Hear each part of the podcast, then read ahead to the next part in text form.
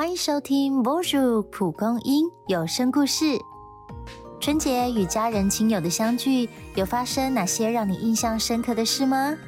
是久违的与家人相见的感动，还是一如往常难以招架的人生灵魂拷问呢？面对人与人相处碰撞出的幸福与伤痛，你通常会如何反应呢？邀请您一起来听《一元复始》。到了小年夜，已有不少人请假提前返乡。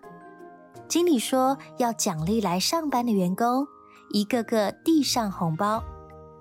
办公室随即响起笑语：“经理只有一元呢，这叫一元复始。”在欢快的氛围里，唯独燕婷陷入回忆，久久不能自己。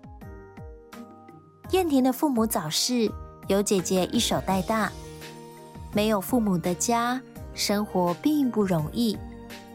即使过年，姐姐也只会给她象征性的一元红包，稍微感受春节的氛围。看着同龄的人吃穿用度总有父母买单，她更觉得不平衡，心想父母多少留了些钱。姐姐强迫她一起省吃俭用，说不定呢是为了存嫁妆。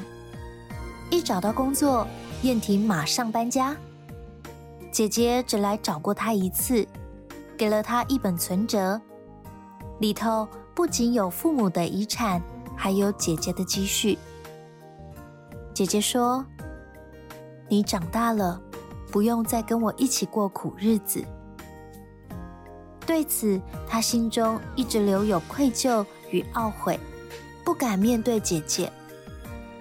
但如今看着手上的一元复始，他觉得自己也该跟姐姐过个新年了。亲爱的朋友，过往留给你的是伤还是爱呢？其实每个人都有将创伤升华的机会。